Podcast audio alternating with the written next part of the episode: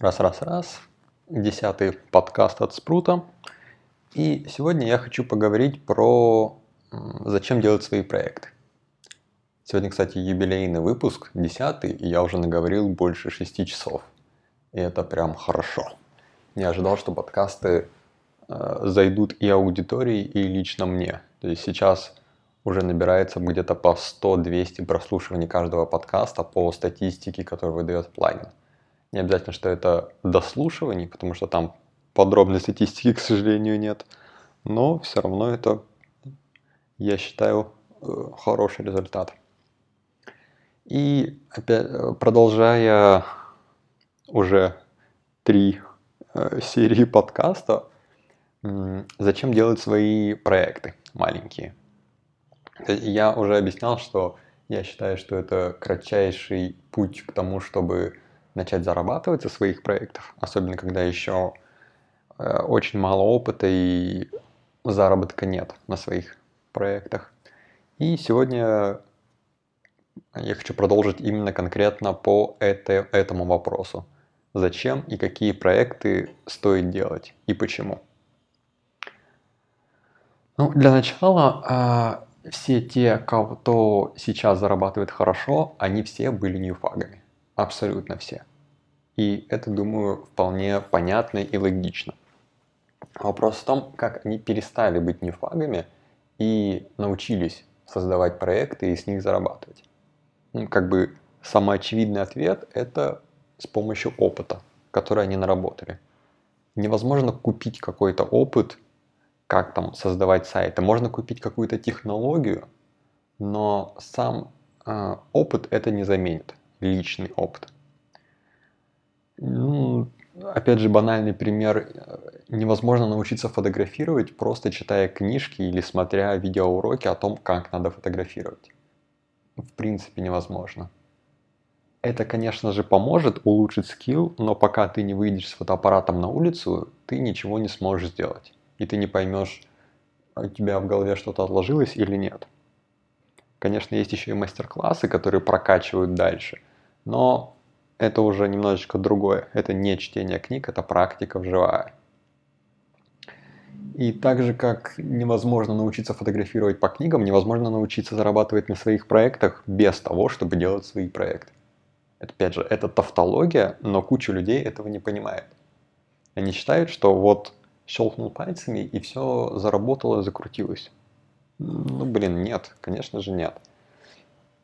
Также существует такое опять же, быстрое опускание рук, то, что ты сделал один проект, два проекта, три проекта, ничего не выстрелило, или ты такой, ну, в своих проектах дела, денег нет, что я буду тратить свое время, лучше я посижу на заводе или буду зарабатывать фрилансом. Чувак, окей, не вопрос. Сиди на фрилансе, сиди на своей работе, как бы свои проекты, значит, не для тебя. Просто и банально. Для тех, кто реально хочет э, зарабатывать на своих проектах и создать что-то свое, как бизнес или как э, то, что актив какой-то, тот э, должен четко понимать, что фейлят все, абсолютно. Чем меньше у тебя опыта, тем сильнее и чаще ты будешь фейлить.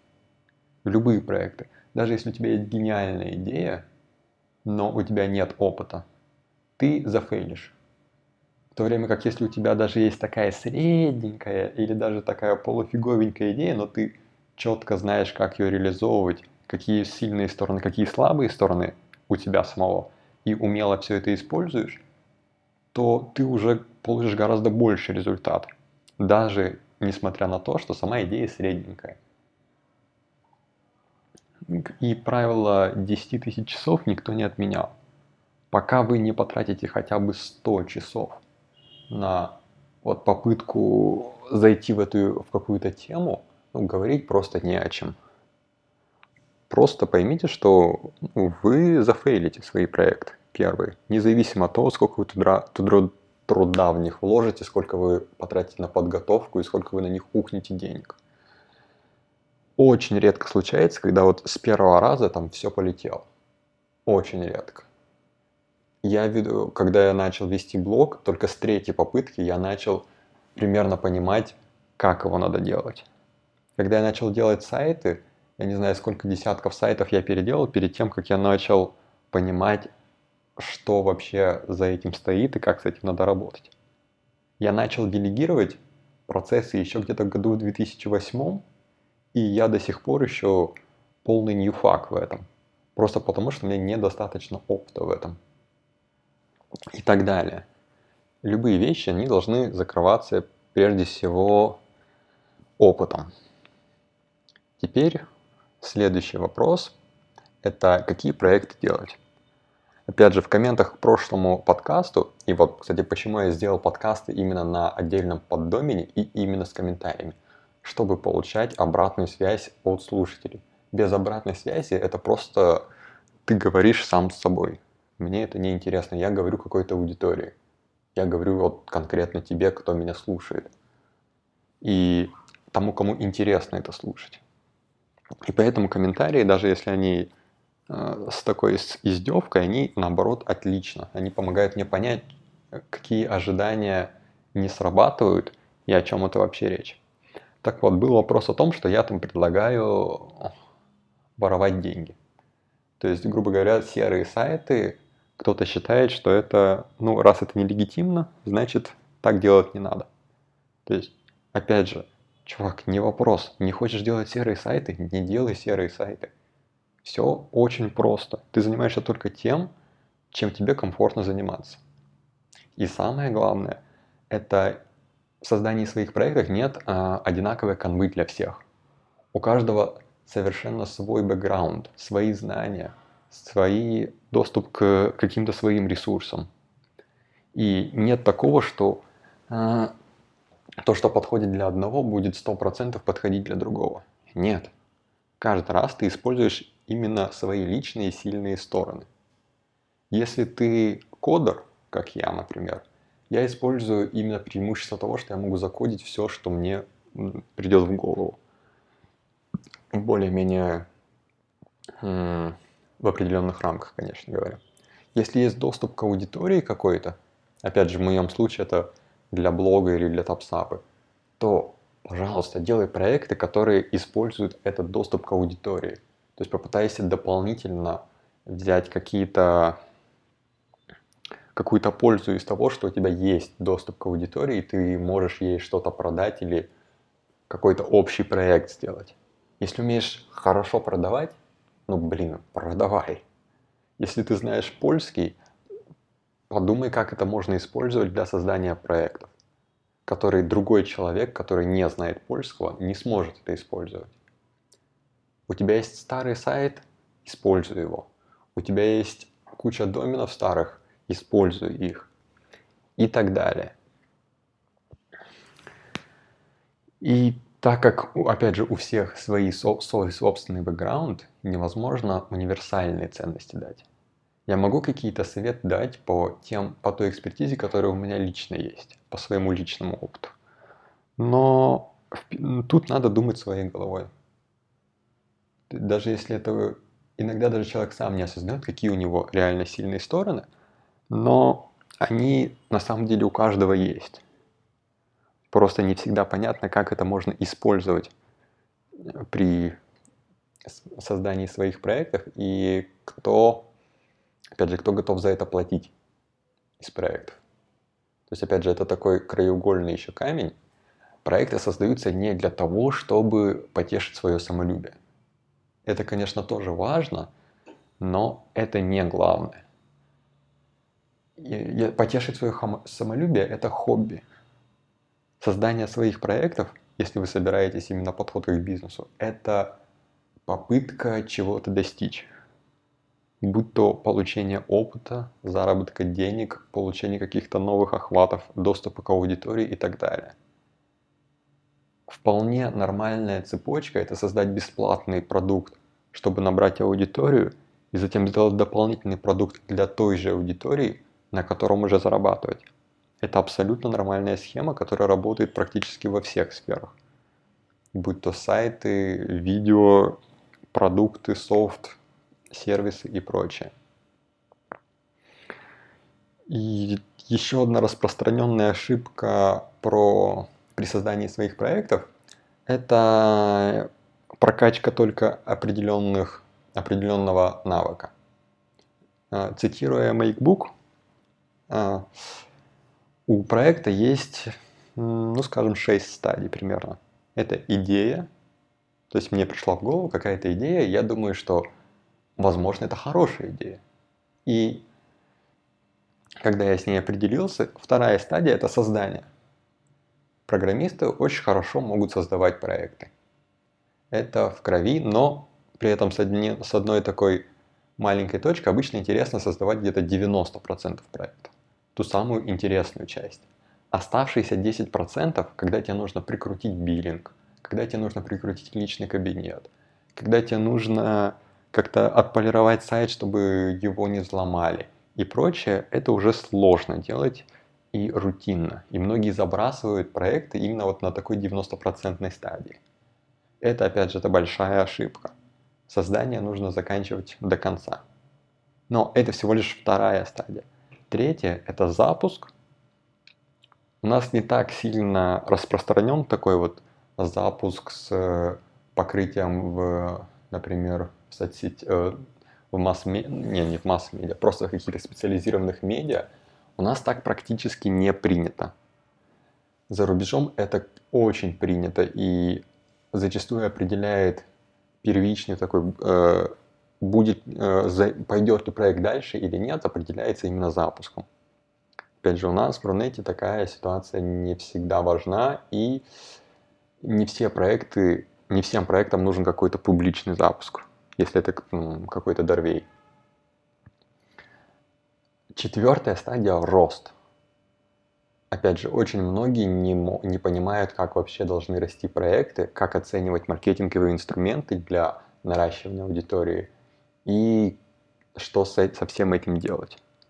То есть есть такой банальный, опять же, банальная канва. Ты сделал сайт, и добавил его в Яндекс и в Google и ждешь трафик. И типа вот все. Остальное за поисковыми системами. И если трафика нет, значит фейл. Это тоже такой при серийном создании дорвеев или таких типа сайтов, справочников это может работать, но понятное дело, что та, э, эту стадию нужно тоже развивать. Пятое – монетизация. Тут в основном проблем нет, просто есть такие люди, которые, дойдя до стадии монетизации, наконец-то понимают, что, что сама идея не предполагает заработка денег на, такой, на таком проекте. И вот поэтому о монетизации тоже нужно думать заранее, по какой именно схеме будет проходить. Ну и шестой, дополнительный и больше работающих для программистов, это автоматизация. То есть сделать так, чтобы проект рос сам по себе. С этим, кстати говоря, у меня проблем, как правило, нет. То есть большинство проектов, которые я делаю, они автоматически обновляются, если у них есть такая возможность. И такой плавный постоянное обновление невозможно переоценить, потому что это позволяет проекту оставаться актуальным, при этом вы сами к нему не притрагиваетесь. Так вот, необходимо прокачивать все навыки и заранее продумывать, как именно, по каким процессам пойдет создание этого проекта. Это касается как и как белых проектов, так и серых проектов. Вообще, по сути, э, не столь важно, как именно называть все эти проекты, э, сайт или что-то иное. Главное, чтобы по сути, они приносили какую-то пользу людям, которой нет сейчас на рынке. Условно, человек хочет э, скачать курс Пузата, ну, например, заходит в Google, гуглит, первый сайт официальный, ему предлагают заплатить денег, он не хочет. Второй, третий, четвертый, пятый сайт – это какие-то складчины, которые предлагают сначала зарегистрироваться, потом заплатить еще небольшую денежку, чтобы скачать. Опять же, это не решает вопроса пользователя. Он думает, нет, не хочу. Наконец он вспоминает про рутрекер, забивает в поиск там, и оказывается, что там этот курс есть. Он его качает, он им пользуется. В следующий раз человек не пойдет в Google, он пойдет сразу в рутрекер и проверит, есть ли там этот материал. Это пример, конечно же, серой, использования, при том, что рутрекер на этом почти не зарабатывает. Но общий принцип таков, что если человек не решает проблему с помощью вашего проекта или сайта, ему ваш проект или сайт не нужен ни в каком виде. Отрицательный user experience, он никому не нужен.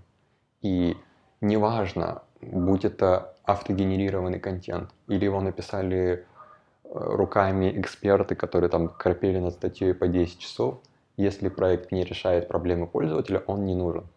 Ни одному из поисковиков и ни одному из а, потоков трафика эти, этого как-то не решишь. И об этом тоже нужно помнить и иметь в виду. И к чему все это я веду? У меня возникла мысль, что не хватает в Рунете такого небольшого сообщества, которое посвящено именно созданию таких своих проектов, именно про заработок и при этом, скорее всего, связанные с программированием, но не обязательно. То есть, если вы делаете статейники, у вас есть пузат, у вас есть и все у вас есть куча чатиков, вливаемся, обучаемся, большое комьюнити, стандартные проблемы, стандартные решения, ну и нестандартные проблемы, нестандартные решения. Но тем не менее все достаточно линейно.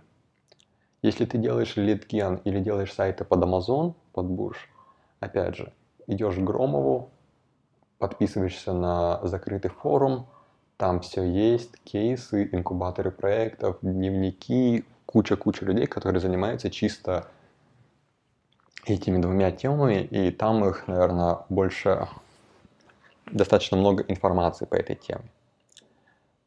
По созданию проектов, таких вот э, индивидуальных, скажем, есть в Буржинете. То есть, опять же, э, Питера Левелса Makebook об этом, о том, как создавать небольшие проекты. Ну, небольшие, конечно, понимание англоязычных масштабов. И есть такой, например, сервис, как VIPChat, не VIP, а WIP, где, соответственно, многие люди пытаются создавать свои проекты, при этом ведя постоянный лог действий.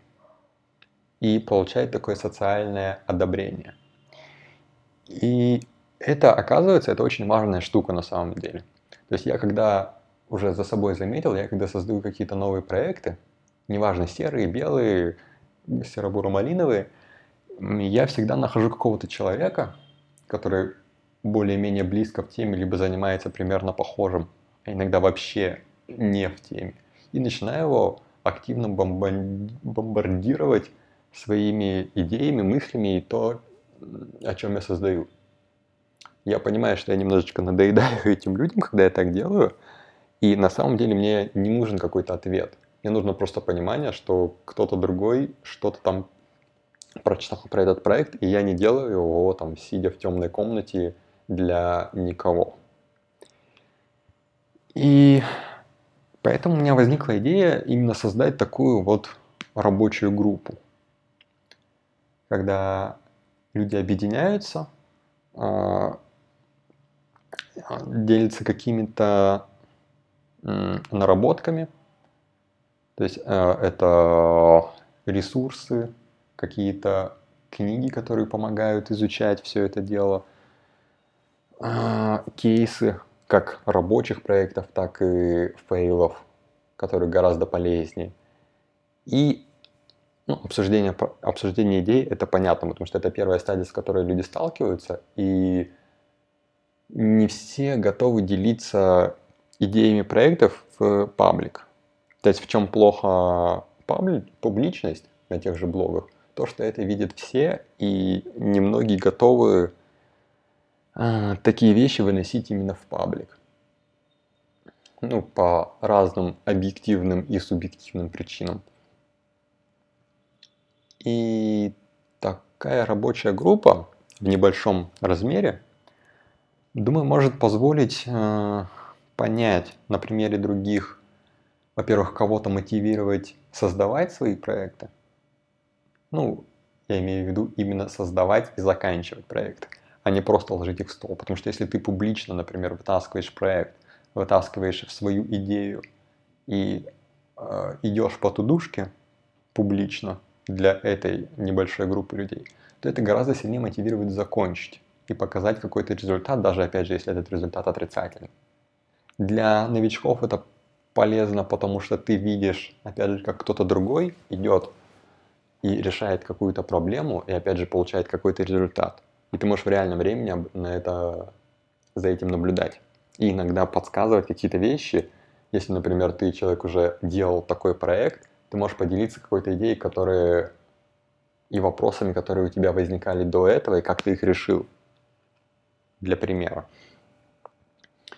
И но, опять же, но, большое но эта вещь, но можно было бы, конечно, сделать это бесплатным, но мне кажется, что очень важный урок – это то, что необх... про необходимость инвестиций. То есть каждый человек должен понимать, если он начинает заниматься своими проектами, это однозначно говорит о том, что нужно инвестировать в свои проекты. Время, деньги, ресурсы любые. И поэтому бесплатность это, ну, как бы не совсем тема. Тем более, мне кажется, что наиболее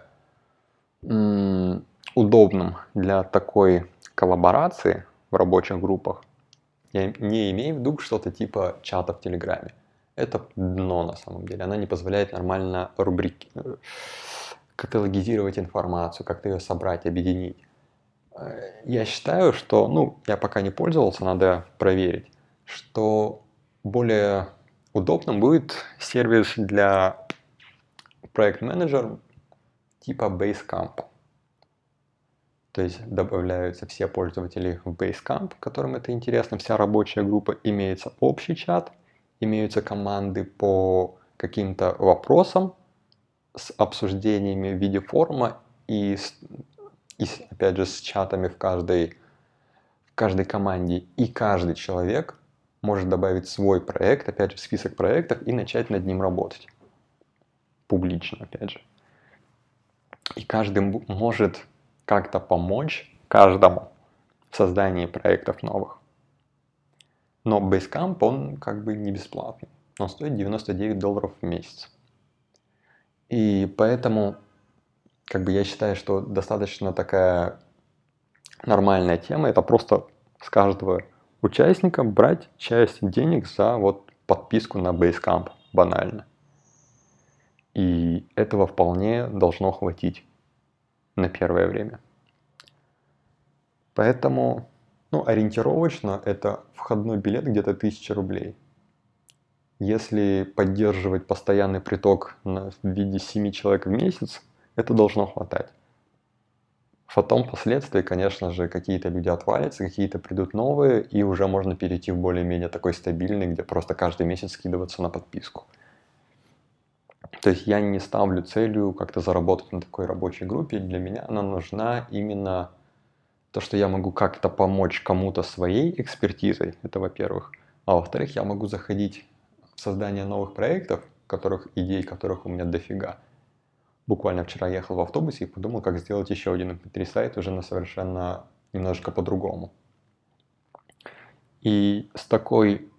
И я могу как бы осветить этот процесс именно через Basecamp и, возможно, получить какую-то обратную связь, возможно, просто показать как пример, как я это делаю.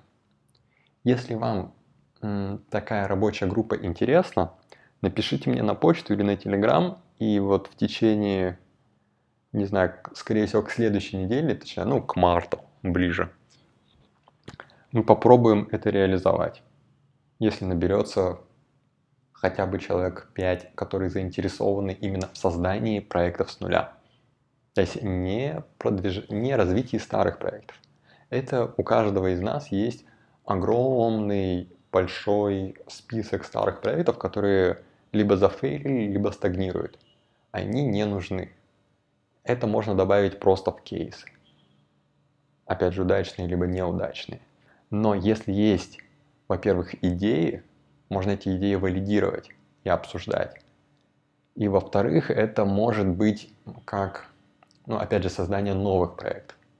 Опять же, у меня, не знаю, штук 5 идей новых проектов, которые мне хочется создать.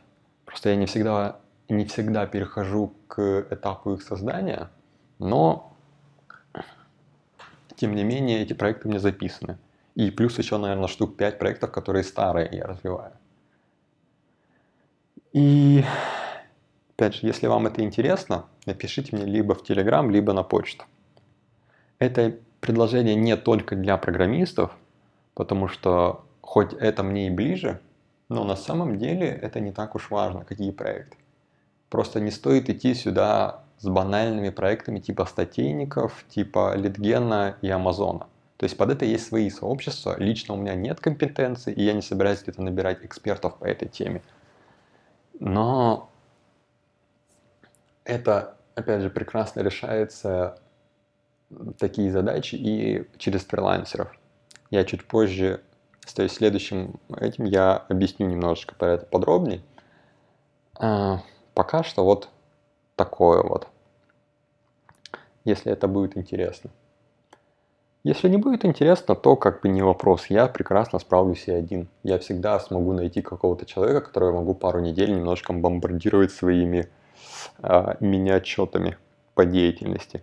И при этом как бы не чувствовать себя плохо. Либо работать в стол, как я это всегда делаю, либо обсуждать с партнером, либо с сотрудниками. То есть все это для меня лично это не такая большая важность. Мне просто интересно, как это помочь другим людям, потому что у меня есть какой-то опыт небольшой, и я считаю, что у других людей тоже есть какой-то другой опыт, который, возможно, им не поможет. И в отличие от каких-нибудь сообществ типа навозницы, тут не будет прям дофига полезных ништяков внутри. То есть я могу, конечно, э, раздать какие-то, ну, например, купленный мной MacBook, который я считаю прям очень полезная книга для прочтения, которая короткая и которая полна советов именно по тому, как запускать маленькие проекты в Буржинете. И как их тестировать, как вот именно для меня, например, было полезно именно как запускать на Product Hunt, на Hacker News, на Reddit, какие там тонкости есть. Или, к примеру, мой подборка сборка PHP мини фреймворк, на котором я очень быстро разворачиваю свои проекты, когда мне нужны. То есть на котором работают практически все мои сайт-проекты, тапсапа, какие-нибудь и другие. Но при этом я не собираюсь выкладывать свои наработки именно по серым сайтам, там какой-нибудь движок MP3 сайта. То есть как бы, чуваки, нет. Э, я не продаю свои, свои скрипты и не работаю как фрилансер. Это просто сообщество именно для тех, кому нужно, нужно социальное одобрение, нужно какое-то сообщество, в котором они могут открыто обсуждать и идеи, и развитие своих личных проектов, при этом не боясь, что у него украдут эту идею или то, что он застрянет на каком-то этапе и не продолжит. И который готов за это немножечко доплачивать, потому что Basecamp не бесплатный. Халявщиков, к сожалению, лучше отсечь сразу же. Теперь, напоследок, я бы хотел немножечко ввести в экскурс своих проектов, мини-проектов, которые я делаю в основном от скуки на самом деле. И, опять же, в прошлый раз я упоминал уже, наличие трастового домена это прям критично важно для таких SEO-шно-дорвейных проектов. Это не является такой золотой э, гра, золотым каким-то граалем, который мгновенно решит все проблемы, но он зачастую помогает, улучшает. То есть он иногда помогает сайтам, иногда не помогает. Как повезет. И у меня на самом деле гораздо больше было фейловых проектов, чем удачных либо фейловых с той точки зрения, что я не мог их масштабировать. А на том масштаб, который они вышли, они мне были неинтересны. Например, отделение Сбербанка. А, достаточно легко спарсить. Я при этом даже не занимался этим сайтом сам, я дал его фрилансеру. кажется, а может и сам, я точно не помню. А, создал сайт, он нормально проиндексировался, был на трастовом домене, но вышел на какую-то копеечную посещаемость в 100-200 уников. Фейл? Фейл. Но какую-то денежку он зарабатывал, потому что финтрафик дорогой, и успешно был продан на Telderi, окупив свои затраты. То есть, как бы и фейл, но как бы и нет. Опыт получен, опыт сделан. То же самое, у меня такие же справочники были по почтовым отделениям, которые внезапно русские не зашли, а зашли белорусские. Но так как там аудитории мало, там такие же копейки трафика, 100-200 уников. Такая же тема была с просто копией одного сайта с табличными данными, который в то время как раз таки лишился домена и просто было открыто зеркало этого сайта в более удобном виде. Опять же, не взлетело. Зато, например, взлетел MP3 сайт, про который я недавно говорил, и которым я, опять же, я не работал как кодер, я просто купил скрипт и купил несколько доменов на аукционе, старые с бэками, и разместил на них сайт. Один сайт вышел по одним запросам в топ и получил какой-то трав, пока его Google не забанил, и затем через полгода Яндекс наконец-то подключился и начал давать трафик. Второй сайт которой я немножечко допилил систему урлов, а, и Яндекс не понял, что это копипастный сайт, и внезапно загнал 10 миллионов страниц в индекс. И опять же начал давать какой-то трав какое-то время, потом он упал.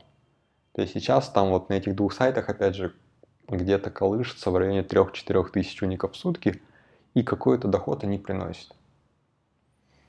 То есть сказать, что это прям успех, ну, нельзя.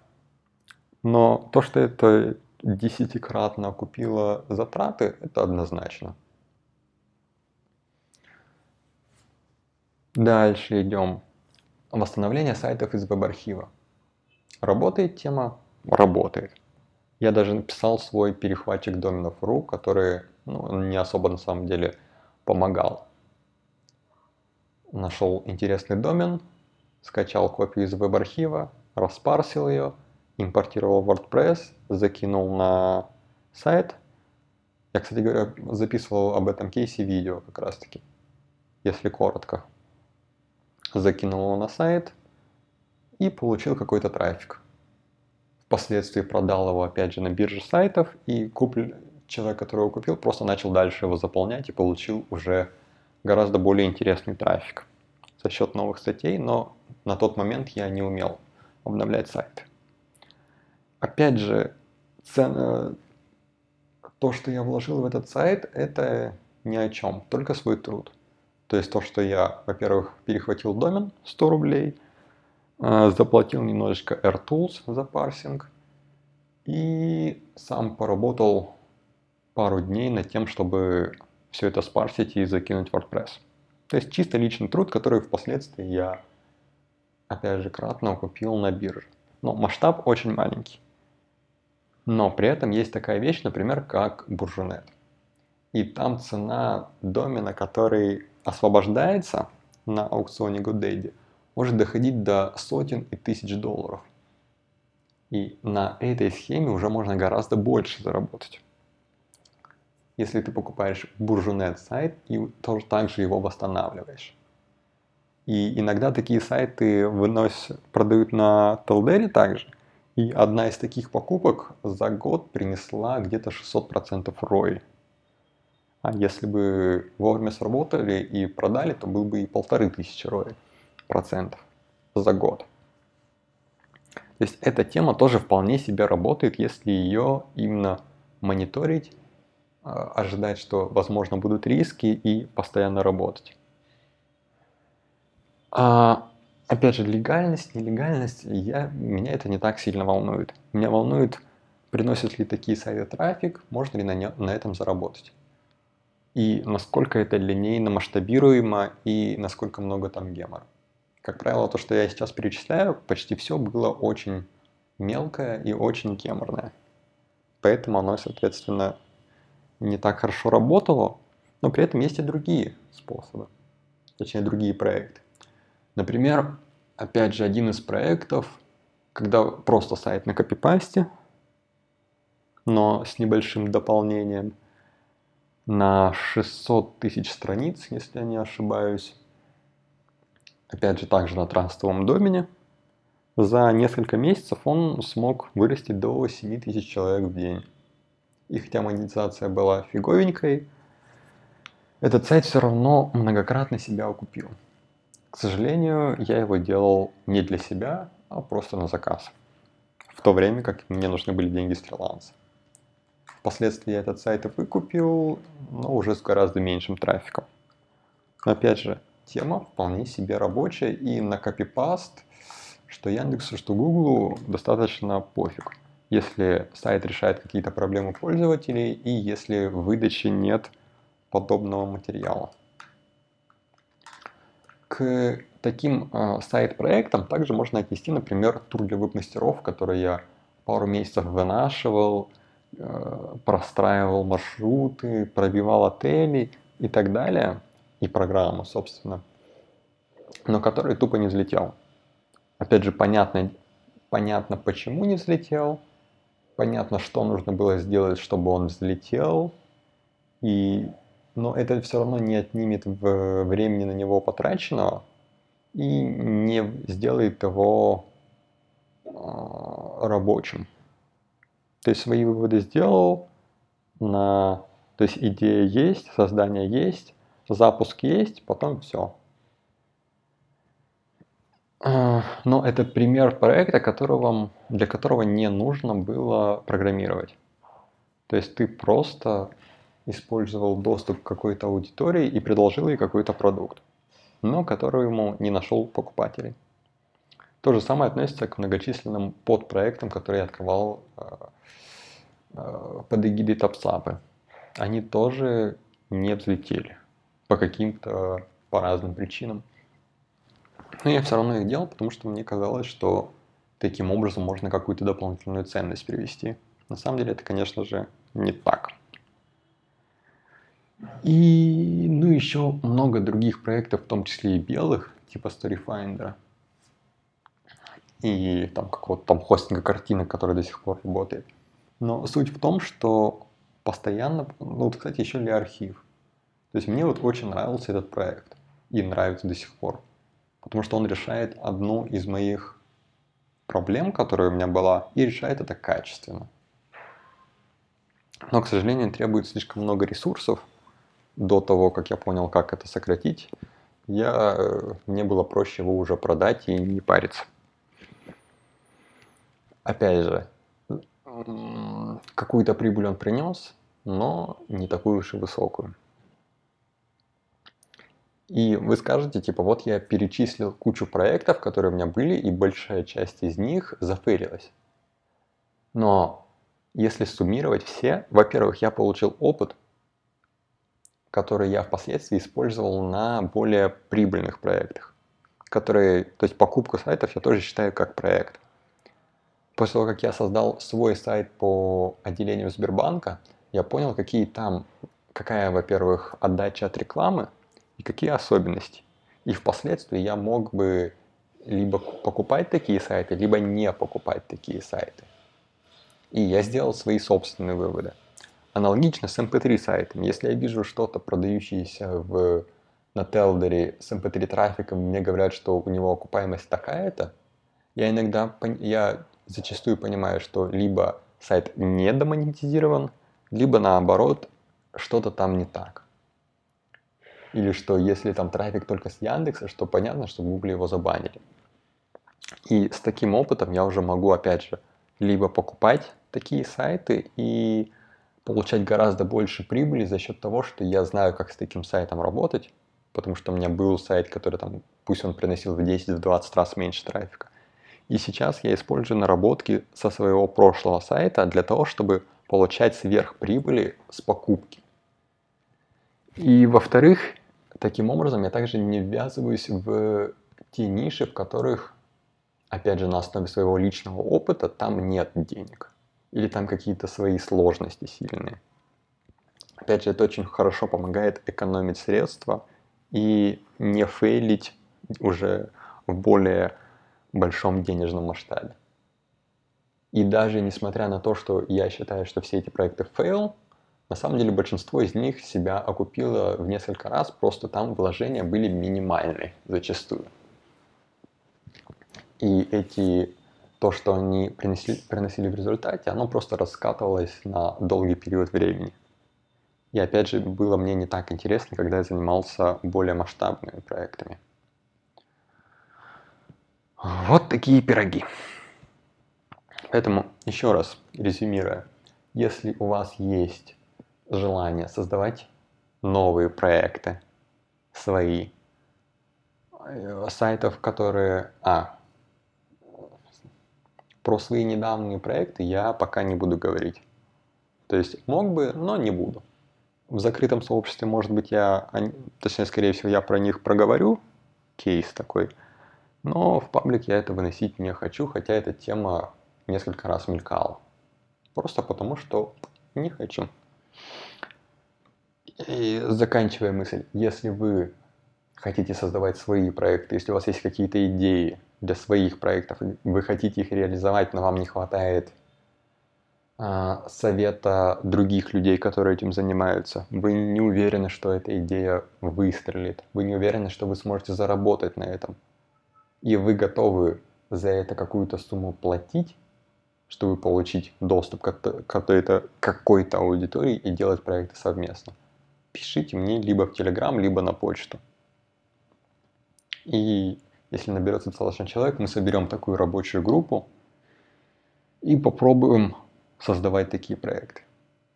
Опять же, с очень большой долей вероятности э, все, большинство проектов, которые будете делать, зафейлятся. Вы их делаете для того, чтобы получить опыт. С третьего, с первой, второй, третьей попытки успеха вы не добьетесь. Но с пятой или с десятой, если вы каждый раз, вы не будете повторять один и тот же проект, одни и те же ошибки, если вы будете учиться на каждом своем проекте, с каждым новым ваш результат будет улучшаться и улучшаться. При достаточно частой итерации, например, один проект в месяц, полностью закончены все шесть стадий, или хотя бы четыре стадии, вы будете обучаться очень и очень быстро. Тем более, если заниматься проектами в разных нишах. И таким образом вы достаточно быстро наберете опыт и поймете, что вообще, собственно, делать дальше. Какие, какие у вас есть слабые стороны, какие сильные стороны, и как именно их можно лучше монетизировать.